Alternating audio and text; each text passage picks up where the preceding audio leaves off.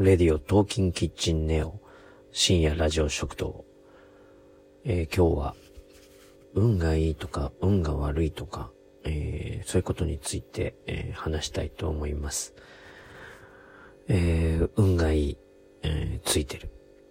ついてないなーっていう人との、え、違いっていうのは、あの、ただ単に、ポジティブとか、ネガティブとか、えー、そういう問題じゃないんだよね。うん。もちろんそういう意味がないとは言わないけど、えー、それだけじゃないんだよね。うん。ついてるということは、運がいいっていうことは、うん、とても謙虚な姿勢でいられるっていうことなんだよね。うん、自分の実力がまだまだなんだけど、というね、枕言葉があるよね。うん。ということはですよ。あの、ついてない、ついてないっていう人はさ、その、運が悪いんだという人はさ、あの、自分は実力があるのに、この結果。自分の行動は正しいのに、この結果。っていう風なことなんだよね。謙虚さがないんだよね。あの、自分はこんなにもやっているのにが、枕言葉にあんだよね。うん。それに気づいてないケースが多いんだよね。うん。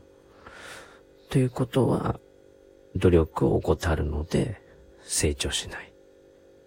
で、また運が悪かったという日々がやってくるわけだよ。ね。うん、そういうこと。うん。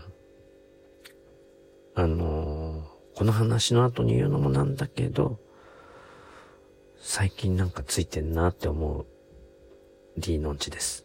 うん。あの、今までの話とは関係なく、非常についてんなと思う、えー、2020を過ごしてます。え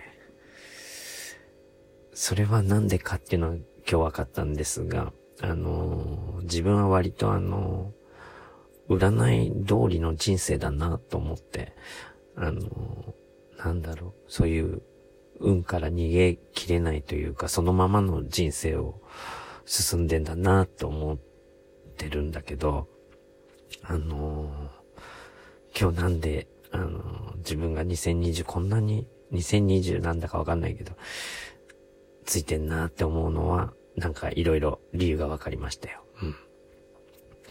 まあそんな感じで、あの、運が悪いなとか、あの、話は戻るんだけど、ついてないなっていう人は、あの、ちょっと謙虚さが足りないし、あの、自分の実力を勘違いしてる例が多いんで、えーえー、日々の生活を、えー、改めましょう。